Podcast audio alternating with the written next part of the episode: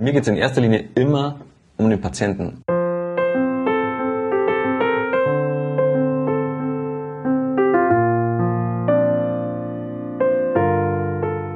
Und da ist es auch so, dass ich meine eigenen persönlichen Bedürfnisse in der Arbeit immer zurückstecke.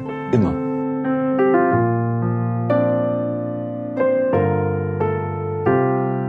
Das ist an der Front. Wir kämpfen dann vorderster Front.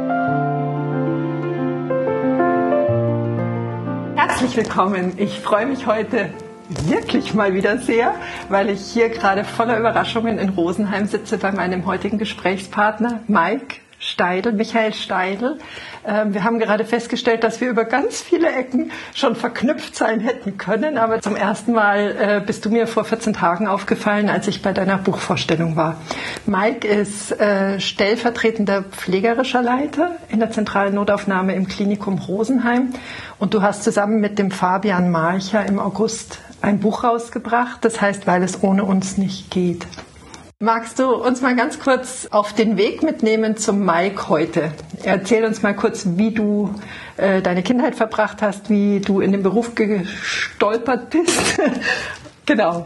Ja, also ich bin äh, in Bruckmühl aufgewachsen. Ah, mhm. ähm, das ist auch in Oberbayern? Genau, das ist gar nicht weit weg von Rosenheim. Ich denke so 20 Kilometer, sage ich jetzt mal so über den Daumen gepeilt, mit einem jüngeren Bruder. Mhm. Meine Eltern, meine Mutter hat im Krankenhaus gearbeitet, war dort auch als MTA tätig mhm. und mein Vater ist äh, Schreiner und äh, hat aber bei uns was ganz kurios. Äh, damals schon ist meine Mutter arbeiten gegangen und mein Vater hat uns großgezogen. Wow. Also das war ja für die damalige Zeit ganz was Außergewöhnliches. Ja. Es war auch so, dass uns mein Vater äh, in den Kindergarten gebracht hat und das war auch so, dass ganz viele Mütter, die ihre Kinder in den Kindergarten gebracht haben und wir wurden halt von unserem Vater in den Kindergarten gebracht. Wow. Ja, das war, war nicht üblich. Ne? War nicht üblich, aber das war aus einem ganz äh, einfachen Grund äh, geschuldet, weil der, der mehr Geld verdient, geht arbeiten. Mhm. Und das war in dem Fall die Mama, die da als MTA tätig war und hat mhm. einfach mehr Geld verdient, wenn mein Vater als Schreiner. Dann mhm. war das klar, dass mhm.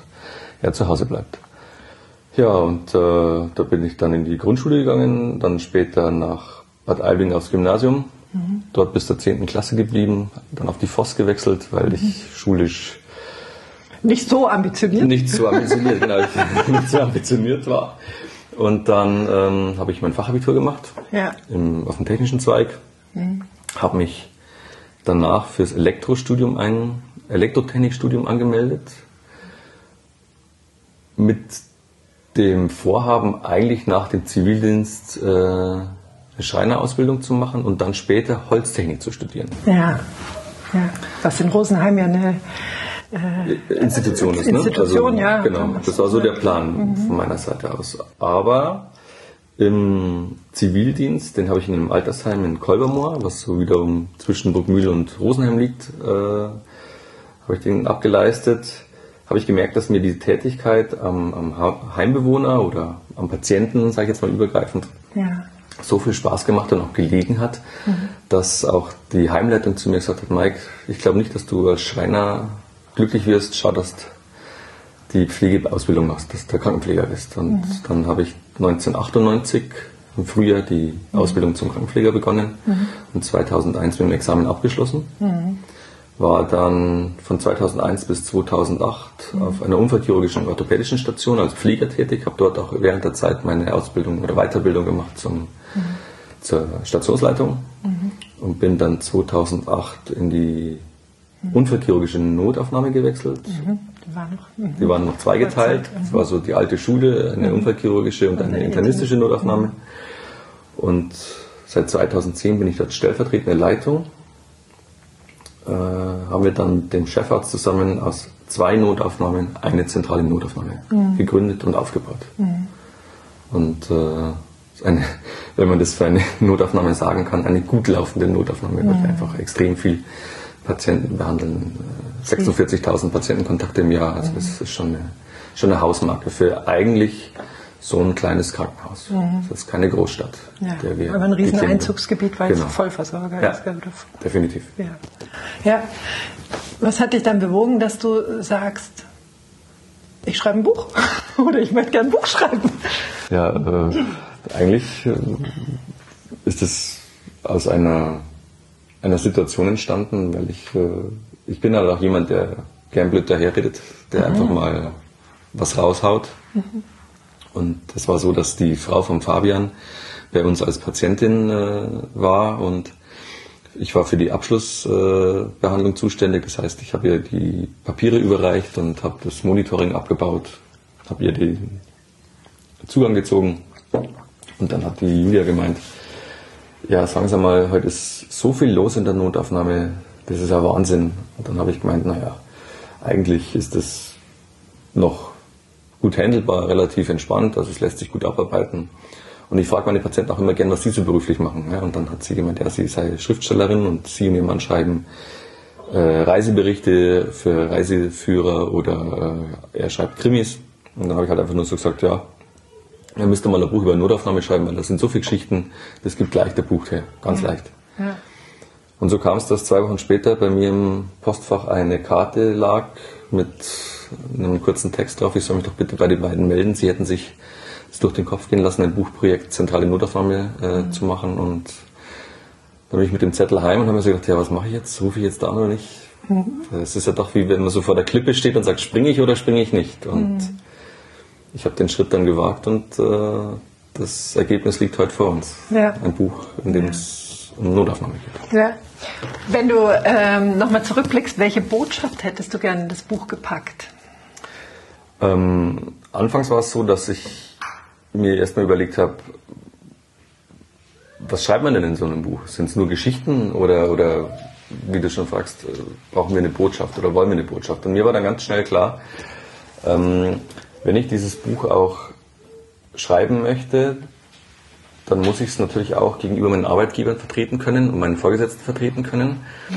Und ähm, weil es ja nicht so einfach ist. Ich bin ja angestellt und ich will ja keinen in die Pfanne hauen und will hier äh, irgendwelche äh, reißerischen Geschichten erzählen, mhm. sondern mir war wichtig, dass äh, gerade was im Hinblick des Pflegeberufs gerade im Moment passiert, dass wenn ich mich als junger Mensch für den Pflegeberuf entscheide, mhm.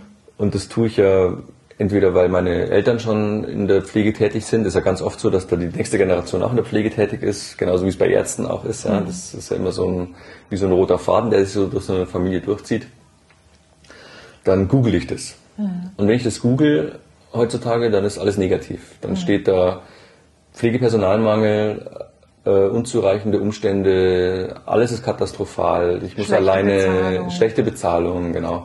Schichtdienst. Ähm, Schichtdienst, am Wochenende arbeiten, an den Feiertagen arbeiten. Gut, aber das ist was, mit dem muss man sich auseinandersetzen, weil das ist halt einfach so, Patienten sind am Wochenende auch da, die kann man nicht einfach abstellen und erst am Montag wieder in der Früh um 8 anfangen. Mhm. Das muss einem von Anfang klar sein. Aber mir war wichtig, ähm, eben was Positives rüberzubringen. Und äh, weil ich ja meinen Beruf gerne mache und ich äh, den jetzt schon seit gut 23 Jahren mache, mhm. mit äh, Zivildienst 24 Jahre mhm. und es immer noch gerne tue, mhm. ähm, wollte ich diese Botschaft auf alle Fälle vermitteln, dass es ein schöner Beruf ist und mhm. ähm, dass der einem erstens viel gibt und zweitens man extrem extrem viel machen kann. Also wenn man gewillt ist und sich weiterbilden möchte, dann hat man enorm viel Auswahlmöglichkeiten, was man in diesem Beruf alles erleben kann. Und gerade in der Notaufnahme ist es so, ich glaube, es gibt wenig Fachbereiche in einer Klinik, in der das Spektrum so breit ist. Ja. ja wenn ich in der Früh einen Herzinfarkt versorge, äh, gegen 11 Uhr einen schweren Verkehrsunfall betreue im Schockraum und dann um 1 Uhr noch Gips anlegen darf und um 14 Uhr wird noch kardiovertiert, dann sind das Dinge, die werden so in einer Fachabteilung sicherlich nicht angeboten. Und das, äh, das Tätigkeitsfeld und auch die Möglichkeit, äh, sich selbst zu entfalten, wer mitdenkt, wer, wer weiß, was als nächster Schritt passiert. Also wie so eine gute OP-Schwester, die ganz genau weiß, welches Instrument braucht der, der Operateur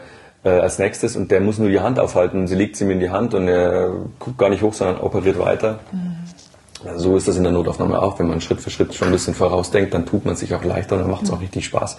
Wenn man weiß, ah, ich bin auf dem richtigen Weg, ich bin genauso auf der Suche wie der erste Kollege in der Regel. Äh, was ist denn die Ursache ähm, für die Erkrankung oder für die, für, die, für, die, für die Situation, in die sich der Patient gerade befindet? Mhm. Ja, ich finde, das ist wie ein perfekt abgestimmtes Uhrwerk. Wenn es klappt, wenn, ja. Ja, wenn du dein Rädchen komplett einbringst Ja. und justierst, Ja. dann ist es so ein wertvoller, wertvoller Beitrag in diesem Organismus. Ähm, die Frage, die ich an dem Abend, als ich dir äh, bei der Buchvorstellung äh, zuhören durfte, die da kam, war, wie, wie grenzt du dich ab? Das, äh, und die Antwort, die du da gegeben hast, war, wenn du deinen Kasak ausziehst, verlässt du diese Welt Ja, und trittst in die Welt der Familie ein. ja. In den privaten. Ja, genau, in dem privaten Bike. Jetzt habe ich selbst äh, in der Kommunikation mit dir erlebt, dass du, also du bist wirklich die unkomplizierteste Terminvereinbarung bisher für mich. Das ging, ich habe angefragt, du hast gesagt, ja, können wir machen. Sechs Termine zur Auswahl gegeben, da kannst du. Ich habe gesagt, super, den hätte ich gerne. Du hast mir noch die Straße geschickt, fertig. Ja. Also total äh, faktenorientierte Kommunikation, die, von der ich ausgehe, die bei euch Ja. äh, elementare Kommunikation ist. Ja, dieses Rumgeeier bei Dingen hasse Geht ich. bei euch. Mag Nee, ich nicht. ich, ich Mag ich wollte auch generell grad- nicht. Ich wollte gerade fragen, inwieweit äh, überträgst du diese Kommunikation auch nach Hause, in dem privaten Mike? Ähm, also, ja, Ist nicht getrennt. Also es ist, ich kann aus einer Zeit erzählen, äh, das war so als in der Anfangszeit meiner Leitungsfunktion in der Notaufnahme, da hatte ich zwei Persönlichkeiten. Mhm. Eben den privaten Mike und den Mike in der Arbeit. Ja. Und das hat mich mit der Zeit irgendwann hat mich das aufgefressen. Ja. Und ich war also so kurz davor, ähm, einen Burnout zu kriegen. Das hat mich echt fertig gemacht. Ja. Und dann hatten wir in der Klinik die Möglichkeit, äh, gab es so eine, ja, eine, so eine, ja, so eine psychosoziale Unterstützung, sage ich jetzt mal. Ja. Und da habe ich kurzfristig einen Termin bekommen, Gott sei Dank, und bin dort hingegangen und ähm, habe dem Herrn, der mir da gegenüber saß, habe ich so mein, mein Leid in Anführungszeichen geschildert. Es hat so eine Dreiviertelstunde gedauert. Und dann schaut er mich so an und sagt, ja, das ist ihm ganz klar. Sie sind in der Arbeit nicht der, der Sie zu Hause sind. Und das macht ihm zu schaffen. Und worin haben sich die beiden unterschieden? Ja, ich kann schon ein brutaler Stoffel sein. Ich kann ja, ich kann ja echt ein je- warst du der Stoffel privat? privat, Oder der ja, Arbeit? privat, Echt? ja. Oh. Und ähm, auf Arbeit immer versucht, allen das recht zu machen. Recht. Und Oh. äh, das war dann schon so, äh, dass das anstrengend war. Ja. Und Ja. Also mich möchtest du jetzt in der Früh um 6 Uhr nicht in der Arbeit äh, als Kollegen haben. nee. Bis um halb neun, neun. Okay. okay. Und in der Nacht bis vier? Im Nachtdienst ist das ist Nachtdienst was anderes. Da komme ich ja schon ausgeschlafen rein. Aber so, ich, also ich hatte heute, nee, gestern hatte ich Frühdienst, morgen habe ich wieder Frühdienst, also ich muss um sechs anfangen. Da stehe ich hier um 5.30 Uhr auf. Oh, das ist aber auch knapp bemessen. Ja, ja. Und äh, fahre um Viertel vor sechs im Radl los und bin um fünf vor sechs in der Umkleide. Also das ist dann wirklich auf die Minute alles ge getrimmt. Und jetzt, wo sie da vorne die Ampelschaltung umgebaut haben, habe ich ein bisschen ein Problem. Das ist ein, neu, ein neues Schaltsystem ist da, ich komme nicht mehr komplett durch. Und ähm, ja, da, das hat er mir so gesagt und ich bin danach quasi in den Urlaub gegangen Ja. und hatte drei Wochen Urlaub zu der Zeit und habe das dann mir so sacken lassen und habe gesagt, okay, gut, das passiert mir nicht mehr. Ja.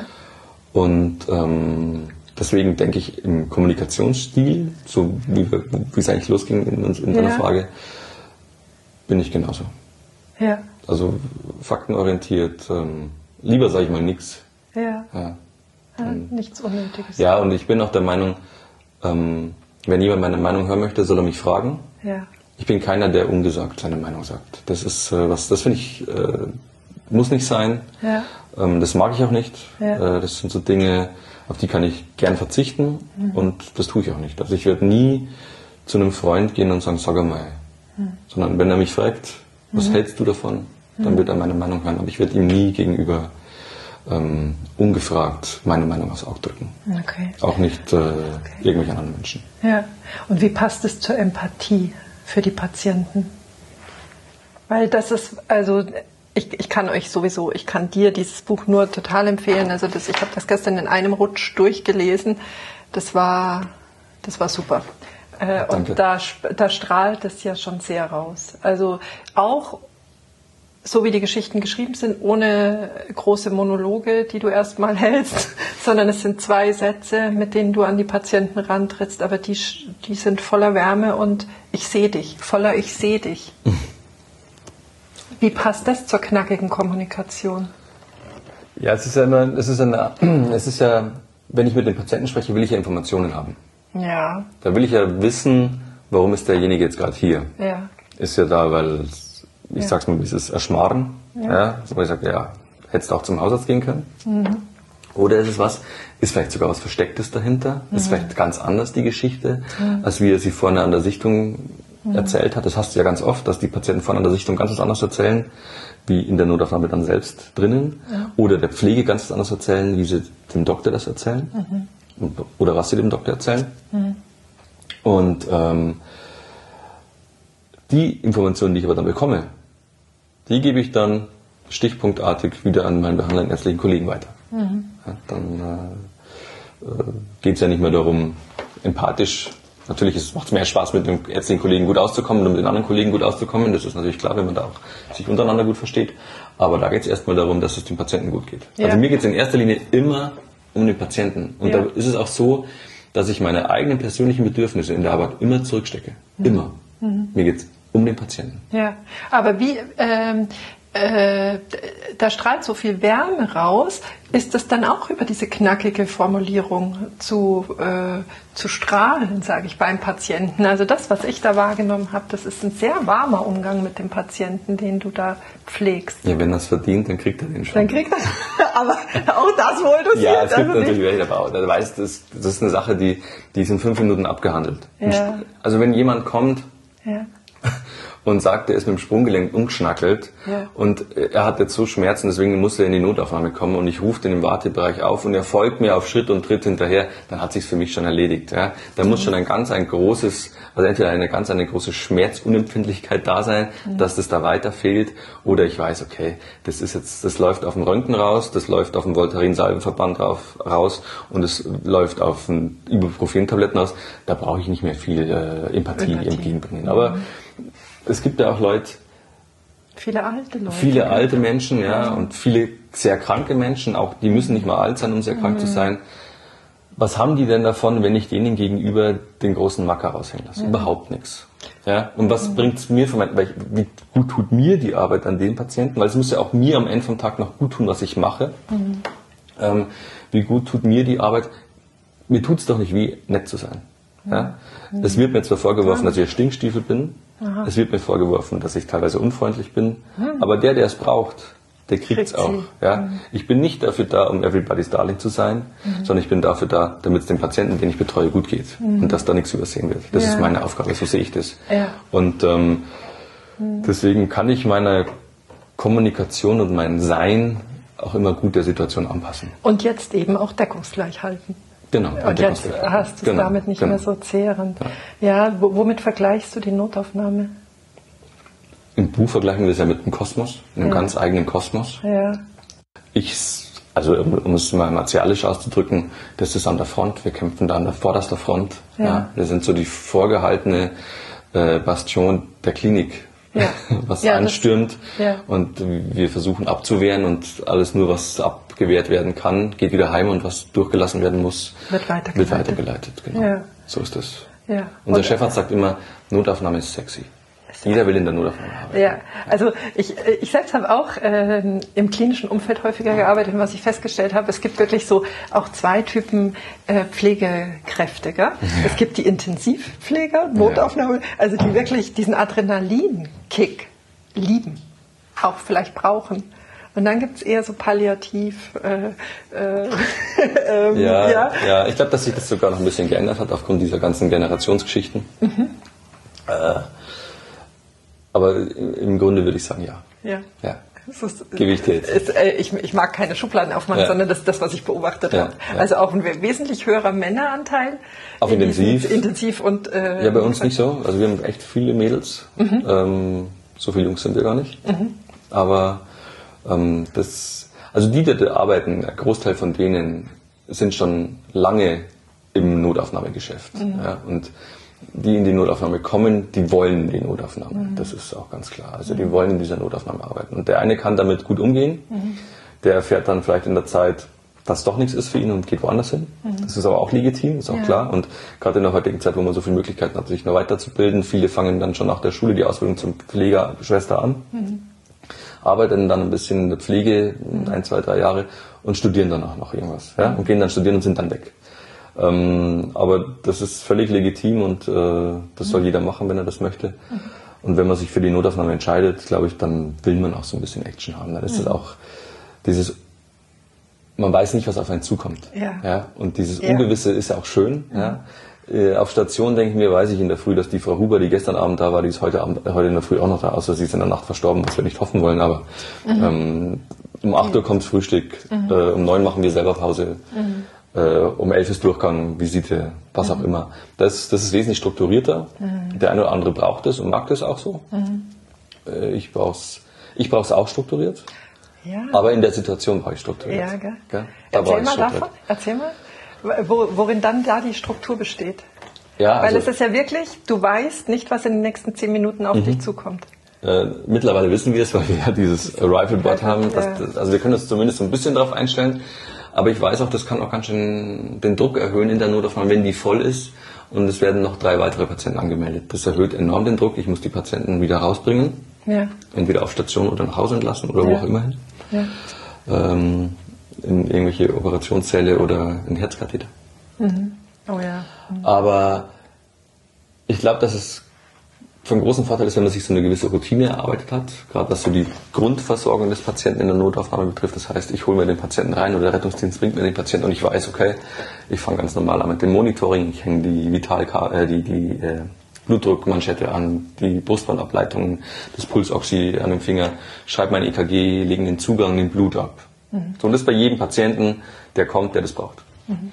Und dadurch ist ein roter Faden da. Ist ein roter Faden da und ich kann mich als junger, frisch examinierter oder neuer Kollege, der in der Notaufnahme anfängt, so, ein, so, eine Struktur erarbeiten. Mhm. Und die kann ich dann immer so ein bisschen weiter aufbauen. Okay, dann geht es darum, brauche ich Blutkulturen, wenn jemand äh, Entzündungszeichen hat oder Temperatur hat. Mhm. Ähm, brauchen wir Blutgase, wenn die Sättigung schlecht ist. Und so baut sich das eine auf das andere auf. Und dann geht es noch darum, ja, was ist danach die Folge? Röntgen, CT-Untersuchung, welche Station, welche Fachrichtung. Mhm. Und es baut sich so alles auf. Es gibt eine gewisse Struktur, die das abfängt. Mhm. Und wenn ich da mir sicher bin, mhm. dann fällt es mir auch wesentlich leichter, wenn es mal nebenher geht. Also das heißt, wenn der Patient auf einmal instabil wird, wenn er einbricht, ähm, wenn es eine Reanimation gibt. Natürlich ist es so, mhm. ähm, ich vergleiche das mit der Rettungsdienst, weiß, wenn er gerufen wird, wir fahren auf eine Reanimation. Mhm. Die können sich im Auto schon darauf vorbereiten, sag ich mal, ja, okay, wir wissen, wir müssen jetzt zu jemandem fahren, der da äh, reanimiert wird von einem Laien, wir müssen es übernehmen. Die sind da mental schon darauf vorbereitet, mhm. denke ich. Mhm. Ähm, wir haben den Patienten, wenn ich einen Schockraum habe, weiß ich auch, was auf mich zukommt. Wenn ich eine Reanimation angemeldet bekomme und die zu uns kommt, weil die nicht auf Intensiv kommt, weiß ich auch, was auf mich zukommt. Kann ich mich auch vorbereiten. Ja? Mhm. Kann ich mich mental auf die Situation vorbereiten. Mhm. Wenn aber der Patient in der Notaufnahme erstmal lebend auf der Untersuchungsliege liegt und noch mit einem spricht und dann von jetzt auf gleich wegbricht und einen Herzstillstand hat und reanimationspflichtig wird, dann ist es am Anfang erstmal so, was passiert hier eigentlich? Mhm. Und dann ist es von Vorteil, wenn ich das erstens schon mal ein paar Mal gesehen habe und zweitens die Strukturen greifen, ja. wenn man weiß, okay, was machen wir jetzt? Weil äh, das Gehirn an der Stelle einfach dann äh, tatsächlich auch mal kurz auf kurz Notfall mal, ist, genau. aber damit und habt dann ihr aber, das unterfüttert genau, über diese genau. Sicherheit. Ja. Sehr schön. Ja. Und das ist dann, äh, glaube ich, äh, das, was ich Strukturen nenne ja. in, der, in der Tätigkeit. Also das klingt auf alle Fälle danach, dass ihr eine unglaublich hohe Präsenz im Moment habt. Oder sagen wir mal, dass die Erfordernis bei euch sehr, sehr hoch ist, wirklich im Moment zu sein. Gell? Ja, Dieses, eigentlich schon. Auf in 14 Tagen, ja, wie mache ich das strategisch, sondern ihr seid immer hier, wer sitzt mir gegenüber, wem, ja. was braucht ihr? Was natürlich die Organisation der Notaufnahme betrifft, das heißt, äh, da braucht es natürlich schon wieder eine ganz andere Strategie, weil, wie du sagst, in 14 Tagen, da muss der Dienstplan muss für für ja. die in der kommenden vier Wochen muss der stehen. Also ich muss wissen, ja. wenn einer krank wird, wer kann den ersetzen, weil in der Regel sollte er ersetzt werden, weil jeder Mann oder jede, jeder Kollege, der fehlt, ist, ja. äh, da müssen andere dafür einspringen, weil es ist halt einfach so, dass du nicht sagen kannst, nö, dann machen wir halt heute mal 50 Patienten weniger, weil einer nicht da ist, sondern die 50 kommen ja trotzdem und die müssen mhm. ja auch gemacht werden. Mhm.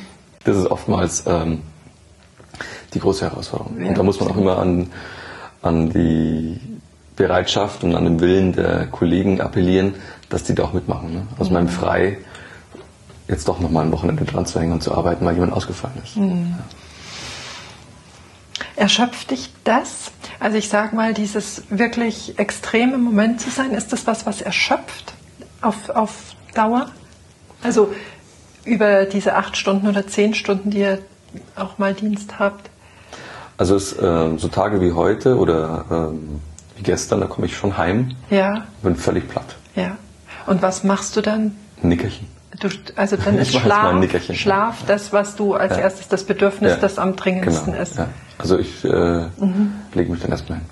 Mhm.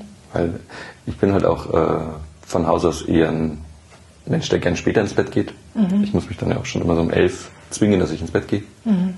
Mhm. Und wenn ich um halb sechs aufstehe, mhm. dann waren es halt bloß sechs Stunden, sechseinhalb Stunden Schlaf. Mhm. Und der Körper fordert das dann irgendwann nach und äh, mhm. dann lege ich mich hin und schlafe eine halbe mhm. Stunde, dreiviertel Stunde. Habe ich vor unserem Gespräch jetzt auch gemacht. Ah, ja. Und wenn du ähm, äh, über eine längere Zeit, gibt es da noch was, wo, wodurch du für dich sorgst? Ja, ich äh, gehe halt gerne Radl fahren. Du gehst gerne ja, Radl Also ich gehe äh, Mountainbiken. Und ähm, das ist dann so mein mentaler Ausgleich, weil wenn es anstrengend ist, kannst du nicht mehr nachdenken. Und dann mhm. fährst du halt einfach, fährst mhm. und fährst und ich sag, wieso ist das hier eigentlich so steil? Wieso bin ich eigentlich so bescheuert und fahre den Berg hoch? Was mache ich eigentlich da? Ja. Und äh, das ist dann, da kann ich gut abschalten. Und wer drei Kinder hat, so wie meine Frau nicht, da hast du auch noch ganz andere Themen, die dich beschäftigen und da ist gar nicht viel Platz für, für Beruf und Arbeit. Und es ist auch so, dass äh, wir eigentlich ganz, ganz selten über die Arbeit sprechen. Ja. Ja, weil das hat für mich im privaten Umfeld nichts verloren. Äh, es ist auch so, dass ich mit meinen Freunden und Freundinnen nicht über Arbeit spreche. Das Schöne ist ja da, muss ich ganz ehrlich sagen, ich habe in meinem erweiterten Freundeskreis zwei Pflegekräfte, drei Pflegekräfte, sag ich mal, mhm. und die anderen machen alle was anderes. Ja. Und das ist so schön. Mhm. Das ist herrlich, weil mhm. ich dann nicht über Arbeit sprechen muss. Mhm. Und das kann ich mir auch ähm, als schwer vorstellen, wenn ich von woanders komme ich habe die Ausbildung irgendwo im Norden gemacht und ich möchte jetzt nach äh, Bayern, weil es da so schön ist und kenne vielleicht nur einen privat, der mit mir die Ausbildung gemacht hat, der ist jetzt schon seit zwei Jahren unten in Bayern und ich gehe auch runter, dann habe ich immer so die Gefahr oder ich laufe die Gefahr, dass ich den Freundeskreis überwiegend durch die Tätigkeit habe. Und da ist es natürlich dann schon so, dass man meines Erachtens, mhm. vielleicht täusche ich mich auch, in seiner Freizeit automatisch auf die Arbeit zu sprechen kommt. Mhm. Ja. Und das äh, passiert mir eigentlich nicht. Also wenn ich mal so spannende Geschichten habe oder so, da wo ich weiß, okay, die, wenn ich die erzähle, ja. das finden die alle klasse, dann... Äh, da kann ich euch auch wieder aufs Buch verweisen, da werdet ihr über Erotik noch ein bisschen was hören, über Sexualpraktiken, ihr werdet... Ja. Na, da gibt's also... Ähm, ich habe wirklich das Gefühl, dass es, äh, es ist das Abbild unserer Gesellschaft ja. in jeglicher ja. in jeglicher Richtung. Ja? Von, von, ich sag mal, es gibt keine sozialen Klassifizierungen bei euch. Mhm. Oder ich sage Schichten, Einkommensstrukturen, das ist alles wurscht. Das ist alles wurscht, das ist, alles, egal. Es, es ist alles, es spielt in dem Moment, wo man bei euch einläuft, keine Rolle keine mehr. Rolle, nein. Ja. Für uns nicht. Nein, Der Patient ist, meint aber oftmals, ist ah, was Besonderes. Okay. Also äh, gibt es schon auch. Mhm, mhm. Ja, interessant. Ähm, wie hat sich dein Verhältnis zum Thema Tod äh, über die Notfallambulanz verändert oder entwickelt? Oder wie, wie ist deine Einstellung heute dazu? Also ich kann ja nur für mich hoffen, dass ich noch äh, ein gesundes und langes Leben habe, weil ich einfach sehen möchte, wie meine Kinder groß werden ja. Ja, und was mit denen passiert und äh, Enkelkinder. Und, äh, ja. Jetzt bin ich erst 44 und äh, meine Kinder sind hoffentlich noch nicht bald in der Situation, dass sie Kinder kriegen. Ja? Aber ähm, das will ich eigentlich schon erleben. Das würde mich, und das hoffe ich ja, dass man, wenn man verstirbt, danach doch was noch was kommt. Ja? Das würde mich tierisch ärgern, wenn ich mir das von woanders anschauen müsste, was mit meiner Familie passiert, also was mit meinen Kindern passiert, was mit meiner Frau passiert. Ja? Äh, ich will das eigentlich live erleben und nicht wie, ich stelle es mir immer so vor, man hat dann so die Möglichkeit, sich das von oben anzuschauen oder von unten. Mhm. Wer weiß, wo sein Hin verschlägt. Aber ähm, das würde ich total scharf finden. Was die Tätigkeit in der Notaufnahme mit dem Tod so ein bisschen ist, oftmals denke ich mir, muss es denn noch sein, dass die Patienten, die in der Notaufnahme versterben, mhm. überhaupt zu uns gebracht werden. Ja, mhm. Aus einem Pflegeheim, von ja. zu Hause, ja, von irgendeinem, so ja, vielleicht sogar von einem liebevollen Zuhause, aber dann weiß man sich halt auch nicht mehr zu helfen und ruft den Rettungsdienst und eigentlich ist es klar, das ist jetzt gerade weil das Loslassen so ein Thema genau, ist. Genau, die letzte halbe Stunde von demjenigen, ja. der kommt. Und dann kommt er zu uns in die Notaufnahme und liegt in den Behandlungsraum. Mhm. Und wenn es ganz blöd läuft, dann ist gerade so viel los, dass nicht mehr irgendwer Zeit hat, sich daneben hinzusetzen mhm. und demjenigen mal die Hand zu halten. Mhm. Und ähm, da kann ich nur von einer kurzen äh, Geschichte erzählen, die jetzt sich erst in meinem letzten Nachtdienst ereignet hat. Da kam auch eine Frau, der ging es echt schlecht. Und wir hatten eigentlich relativ gut zu tun und wir haben dann aber gemerkt, okay, das schafft die jetzt nicht mehr. Ja. Und dann haben wir es doch geschafft, so mit den Ärzten zusammen neben der Dame zu stehen und sie Händchen haltend und über die Wange streifend, streichelnd ähm, hinüber zu begleiten ja. und sie nicht alleine lassen zu müssen, sondern wir konnten uns die Zeit nehmen, äh, für sie in den letzten Minuten da zu sein. Und das ist dann schon so, ähm, das tut einem gut, mhm. Persönlich auch, weil du, du hast kein schlechtes Gewissen, dass du den jetzt alleine lassen musstest. Mhm. Es wünscht man keinen, dass man alleine sterben muss. Mhm. Ähm, was mir wiederum dann ganz, ganz, äh, oder was ich gut kann, ist, ich kann mich dann in die Situation von dem Angehörigen, der dann später kommt, hineinversetzen. Ich denke mir, mein Gott, mhm wie ist das denn jetzt für den? Und eine Kollegin von mir hat das eben auch getan und die musste bitterlich weinen, weil der der so leid getan hat. Ähm, ich habe es dann relativ nüchtern geschafft, mich mit ihm da nochmal zum Verabschieden zu der Dame zu begeben. Ähm, aber mir tut dann der, der Hinterbliebene auch leid. Ja, also der Patient selber, für den ist es ja schon vorbei. Mhm. Aber der andere geht jetzt allein nach Hause, wo er eigentlich weiß, da waren sie vorher zu zweit. Ja. Und jetzt sind die Räume leer. Ja. ja und ähm, das ist was, wenn man sich dann in diese Situation hineinversetzt, das ist dann, das macht dann schon auch was mit mir. Ja. Für den Moment.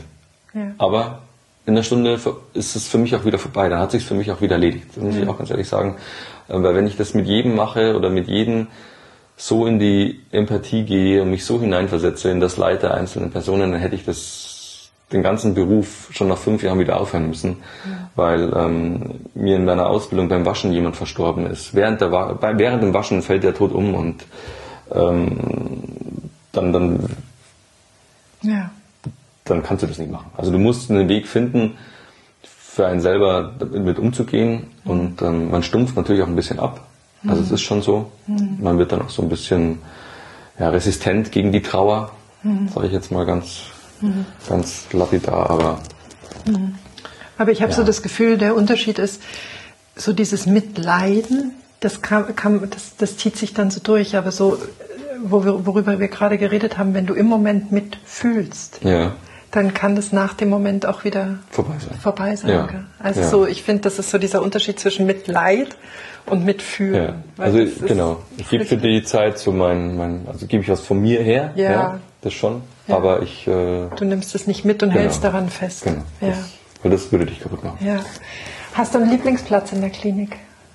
Einen Lieblingsplatz und vielleicht sogar eine Lieblingszeit, wo du ähm, in der Klinik bist? Wir haben in der Notaufnahme den Organisationstresen. Ja. Und da sitze ich ganz oft, weil ich eben für die Organisation der Notaufnahme zuständig bin. Mhm. Und auf diesem Platz sitze ich eigentlich ganz gerne. Ja. Und ähm, ich sitze da gerne zu der Zeit, wenn es rund geht, ja. uns läuft, ja. ich merke, dass wir im Flow sind, ja. dass das alles ineinander greift und dass das alles klappt, dass alles super ist. Und äh, bin ich auch stolz dann drauf, dass das so ist. Und äh, Lieblingszeit, es gibt im Sommer so Nach Nächte, mhm. wo es dann ruhig ist, wenn du keinen Patienten hast. Mhm. und in der Früh die Sonne aufgeht. Ja. So gegen vier und die Vögel anfangen zu pfeifen. Mhm. Und äh, wenn dann die Kollegen zum Rauchen rausgehen, dann gehe ich ab und zu mit. Mittlerweile rauche ich ja nicht mehr, mhm. aber ich gehe trotzdem noch in der Früh gern mit raus und höre mir einfach diese, das Vögelgezwitscher an ja, und sehe, wie die Sonne so aufgeht. Das mache ich mhm. total gern. Ja. Das ist schön. Schön. Und dann kannst du halt eben auch im kurzen Oberteil draußen sitzen. Ja. Man unterhält sich über irgendwas. Ja. Das ist schon schön. Ja, es ist total so in diesen Rhythmus eingebunden sein. Gell? Ja. So, gehst da mit in den, in den aufwachenden Ja. Tag. Schön. Und äh, du hast es gerade schon gesagt, das macht dich stolz. Wa- Was, was glaubst du, ähm, definiert für dich Erfolg in deinem Beruf? Wann hast du das Gefühl, das, ist, das war ein Erfolg oder ein erfolgreicher Tag?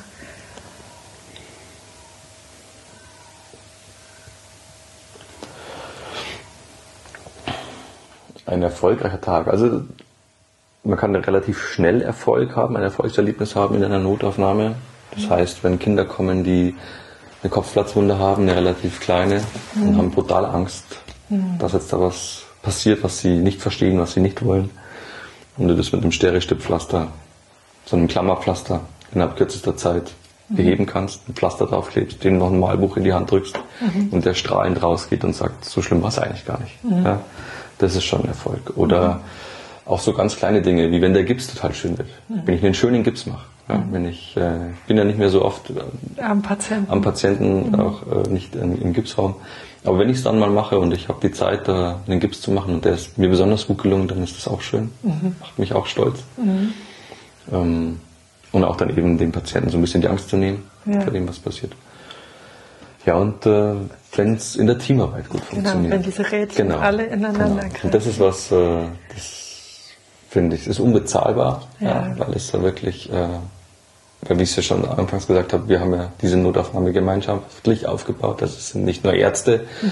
die eine Notaufnahme aufbauen, sondern da gehören ganz viele Pflegekräfte auch mit dazu und äh, Mhm. ein Leitungsteam und wir verstehen uns eigentlich alle relativ gut. Mhm. Untereinander auch sowohl pflegerisch wie ärztlicherseits. Und wenn es dann rund läuft, Mhm. Ja. das ist schon, schon schön. Ja. Ja. Und auch wieder geil, dieser Sinn wird damit so erledigt, Ja. erfüllt. Ja, aber es Ihr ist auch seid so- für den Patienten Ja, genau. einfach so eine Ja. ganz stabile Kraft, so eine Power, so eine Superpower, Ja, so eine aus vielen Rädchen bestehende Superpower. Ja. lass uns noch mal kurz äh, auf unser aktuell wieder präsentes Thema. Corona kommen. Also zum einen würde mich aus erster Hand jetzt interessieren, wir sitzen in Rosenheim immer, ähm, ja, man sagt so schön Hotspot. Ja. oder? Also wir haben immer relativ hohe Zahlen. Wie vergleichst du es zum Frühjahr gerade?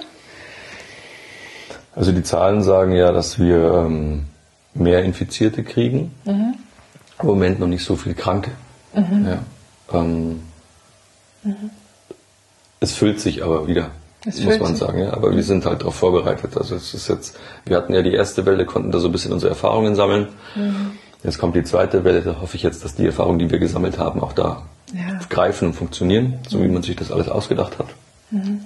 Ja, und äh, einerseits, wenn man genug Schutzausrüstung hat, um am Patienten zu arbeiten, und das war ja anfangs das große Problem, ja, dass wir das nicht hatten, Ja. dann äh, sehe ich in der Behandlung und in der Versorgung der Patienten jetzt mal kein Problem. Und Ich in hoffe aber, eure, eures Personals? Genau, das ist ja das. Also man muss halt hoffen, dass die Leute nicht krank werden. Mhm. Ja, das ist äh, das andere Thema. Und das, wenn draußen so unvernünftig mit äh, den äh, Regeln, Abstandsregeln, Hygieneregeln umgegangen wird, dann trifft es auch mal eine Pflegekraft, die sich Mhm. da draußen oder den Arzt, der sich da draußen ansteckt. Und äh, wenn es ganz blöd läuft, der auch schwer daran erkrankt und dann fehlt der auch in der Versorgung Mhm. Der nachkommenden Patienten. Und äh, das ist was, was mir so ein bisschen Sorge bereitet.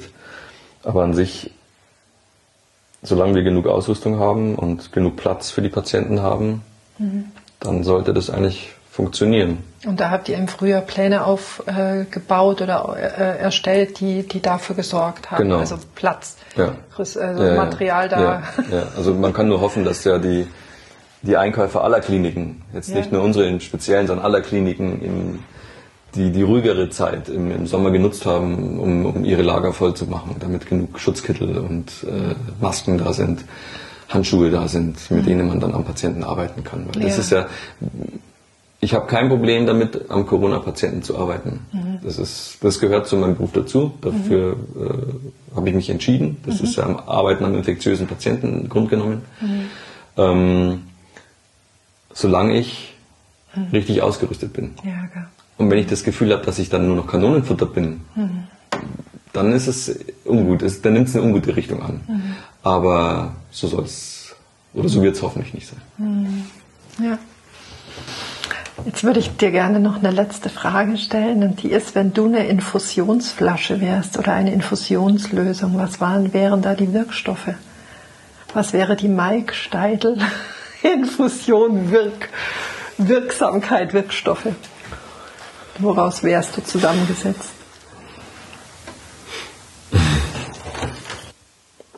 Humorig, Humor. Humor, ja. Jähzorn. Dient der der Ungeduld? Oder entlädt er sich bei Ungeduld? Wahrscheinlich auch, ja. Mhm. Denke ich auch. Oder ist das das Ventil der Ungeduld, ja, sagen wir so? Könnte, gut möglich, ja. Mhm. Dann ähm, die Liebe für meine Familie. Mhm. So dieses Löwenmutterhafte. Mhm. Ähm, Whisky. Oh. ja. Ähm, Grillfreuden. Mhm. Ein guter Freund, glaube ich. Ich glaube, ich bin ein guter Freund. Mhm. Ich hoffe, dass ich ein guter Chef bin. Mhm. Guter Freund, weil du ganz verlässlich bist, weil ja. du ganz, ähm, ja. Ich glaube, dass, dass von mir kann man das letzte klar. Hemd haben. Mhm. Also. Ja. Aber, ähm, ja. Mhm. Nicht ungefragt. Also es muss schon. Also ich, ich rufe nicht an und frage, wie geht's dir? Sondern man kann mich jederzeit anrufen, zu jeder Tages- und Nachtzeit und sagen, du Mike, ich brauche dich jetzt. Und dann. Mhm. Äh, du bringst die letzten Hemden nicht vorbei und lieferst sie allen aus, ob sie es brauchen oder ja, nicht. das nicht. Also, ja. ähm, aber das wissen meine Freunde auch, dass ich jederzeit für sie da bin. Okay. Und sie sich jederzeit an mich wenden können. Ja. Ja, und, äh, und was, was, ist der, was hat der gute Chef für Zutaten? Das ich sage immer so für mich, ich sollte nicht hinter der Mannschaft stehen, sondern man steht vor der Mannschaft als Chef. Ja. Und dann ist so das Zugpferd. Manchmal muss man auch der Antreiber sein. Das ist dann immer so ein bisschen ja, negativ behaftet, ne? wenn man immer sagt, so jetzt komm, mhm. packen wir noch mal und das noch und jetzt müssen wir so noch machen und so geht's weiter. Mhm. Das ist aber manchmal auch der Situation geschuldet. Das, mhm. äh, mir wäre es auch lieber, wenn es eins nach dem anderen gehen würde und nicht drei Sachen gleichzeitig gemacht werden müssen. Mhm. Ja, Gerechtigkeit. Ich habe halt auch so einen Gerechtigkeitssinn. Mhm. Ja, ich mag Ungerechtigkeiten nicht. Mhm. Also ich, es gibt Dinge, die fühlt man einfach. Ja. Ich kann es jetzt nicht an einem Beispiel festmachen, sondern wenn dann so Situationen entstehen, wo ich mich ungerecht behandelt fühle oder wenn ich einfach merke, dass mein Team ungerecht behandelt mhm. wird, ja, dass da äh, Dinge in den Raum gestellt werden, die einfach nicht stimmen und dann könnte ich, äh, es ist mhm. einfach, es nervt mich sowas. Dann, mhm. dann ist es mir nicht zu blöd, noch dreimal anzurufen und nochmal hinterher zu haken und äh, zu sagen, ja, aber wie war das jetzt? Das muss ich auch erst lernen, dass hm. bei einer Beschwerde, gut, eine Beschwerde am Tag ist eigentlich nichts. eine Beschwerde am Tag ist nichts. Bei 46.000 Patientenkontakten ist eine Beschwerde am Tag. sind 365 Beschwerden, ist nicht mal ein Prozent. Ja. Das muss man aber auch erst mal lernen. Ne? Ja. Und ähm, ja, ich glaube, äh, vielleicht ein bisschen Sport in die Infusion mit reingepackt. Ja. So ein ja. bisschen auf sich schauen, aber nicht, nicht zu sehr. Ein bisschen auf sich schauen und ein bisschen äh, Grenzen checken, oder? Ja, manchmal. Ein bisschen Grenzen ja. checken. Ja, ja, Kann ich noch mehr, oder? Ja, also das ist auch ganz schön, dass äh, ich habe mir im Frühjahr zur Corona-Hochzeit äh, habe ich mir einen Smart-Rollentrainer gekauft. Wie bitte? Was bitte ist das? Ja, da steht unten im Keller steht eine Smart-Rolle. Das ist eine eine Fahrradtrainingsrolle, ja. mit der verlinkt man sich im Internet mhm. und fährt virtuell Rennen. Ah, okay. Und das haben sich in der Zeit ein paar von meinen Freunden geholt. Mhm.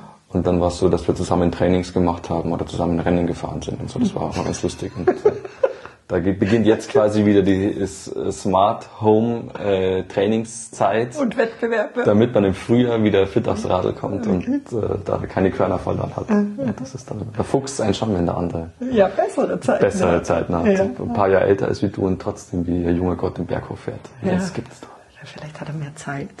Vielleicht hat er mehr Zeit zum Trainieren. Anderen Rhythmus. Ganz einfach. Wenn du geregelte Arbeitszeiten ja, hast, wenn du jedes Wochenende frei hast, ja. muss man schon sagen, dann ist natürlich das was anderes. Wenn ich jeden Tag um hm. halb elf ins Bett gehe und jeden Tag um halb sieben aufstehe, mhm. ist es ein ganz anderer Biorhythmus, als wie wenn ich am ja. Tag vorher erst um halb zehn nach Hause gekommen bin, aber am nächsten Tag schon wieder um halb acht in der Arbeit sein muss. Ja, da hast du recht. Das ist einfach, ähm, das merkt man auch. Also ich bin ja selber jetzt äh, seit zweieinhalb Jahren schlucke ich Blutdrucktabletten. Wow. Ja, möchte man gar nicht meinen, ne? Aber ja. ja. Zufallsbefund, äh, weil ich in der Früh aufgewacht bin nach einem Nachtdienst mit äh, äh, Herzinfarkt ähnlichen Symptomen. Ja. Aus dem Schlaf raus. Nicht schön, aber, aber interessant, weil ja. du ja wirklich super fit bist. Gell? Also, ja. Fitter wie manche andere. Ja. ja. so lassen wir es stehen. Oh, Mike, ich danke dir. Ich danke dir wirklich. Ich kann dir nur dieses Buch empfehlen, weil es ohne uns nicht geht. Also es war nicht nur eine Freude für mich, das zu lesen, sondern es war wirklich eine Bereicherung. Ich glaube, so würde ich es stehen lassen. Äh, ich verlinke das in den Folgenotizen, da kannst du reingucken und es auch bestellen gleich, wenn du möchtest. Und ja, dir sage ich vielen, vielen Dank. Ich möchte dich total gern anerkennen für das, was du leistest, also jenseits von der akuten Systemrelevanz. Äh, Kannst du eine Runde klatschen? ich singe, ich bin, ich bin die, die am Balkon singt. und alle Straßen sind leer rund um und um. Nein, also wirklich äh, vielen Dank dafür auch, dass ihr solche Sachen aufnehmt und ähm, ja, Schichtdienst, körperliche Beeinträchtigungen dadurch äh, um da für uns und die Gesellschaft zur Verfügung zu stehen. Lieben, lieben Dank. Gerne. Danke auch. Und alles Gute fürs Buch. Ja, danke. ja. Und dir sage ich auch ganz herzlich Danke für deine Zeit. danke für deine Aufmerksamkeit. Ich freue mich wirklich, wirklich sehr über jeden einzelnen Zuhörer dieses kleinen Podcasts, über deine Empfehlung, wenn du ihn magst und äh, vielleicht sogar auf eine iTunes-Bewertung, am liebsten natürlich eine gute. Und ähm, inzwischen sind wir wieder im Lockdown Light angekommen. Der Mike läuft auf Hochtouren. Ich hoffe sehr, dass dieses Gespräch den einen oder anderen Gedanken der Inspiration aus seinem Leben vielleicht für dein Leben nutzbar macht und Ansonsten bleibt mir nur zu sagen, pass in diesen Tagen gut auf auf dich, stärke dich mit Gedanken, die dir Kraft geben, damit du vielleicht ein Mensch bist, der andere Menschen in dieser wackeligen Zeit unterstützen kann. Und fühl dich warm umarmt, vom Herzen warm umarmt von mir, deine Petra.